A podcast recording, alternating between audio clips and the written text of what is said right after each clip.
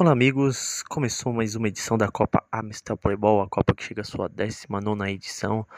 Teve o pontapé iniciado nesse último sábado, dia 19, na unidade da Pompeia, lá na quadra G13. A Série D teve o seu começo e tivemos uma verdadeira chuva de gols. Foram 14 gols na partida entre Tijanto e Jeito Moleque. Melhor para o Tijanto que venceu por 8 a 6. É, teve muitos gols, jogo muito movimentado e ainda por cima muitas chances perdidas. Então o jogo poderia ter tido ainda mais gols. O destaque aí para o Bruno do Tijanto, que fez nada mais, nada menos do que cinco gols na partida.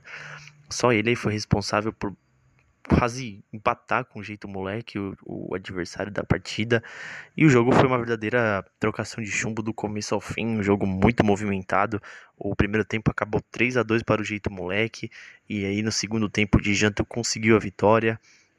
Um jogo de muita trocação. O jeito moleque já é um time que joga bem aberto com o goleiro linha.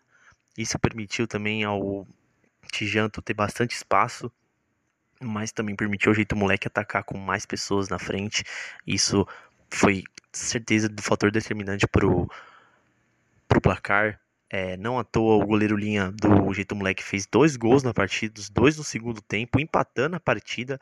O primeiro tempo acabou 3 a 2 já nos dois minutos já tivemos o primeiro gol da partida com o Bruno, o camisa 11 do Tijanto, que foi o grande destaque da partida com cinco gols. E enquanto a partida estava 6 a 4 para a equipe do Tijanto. O goleiro linha, o Daniel, foi lá e fez dois gols e dois chutes de fora. O jogo ficou 6 a 6 e faltava ali pouco mais de 8, 9 minutos para acabar a partida.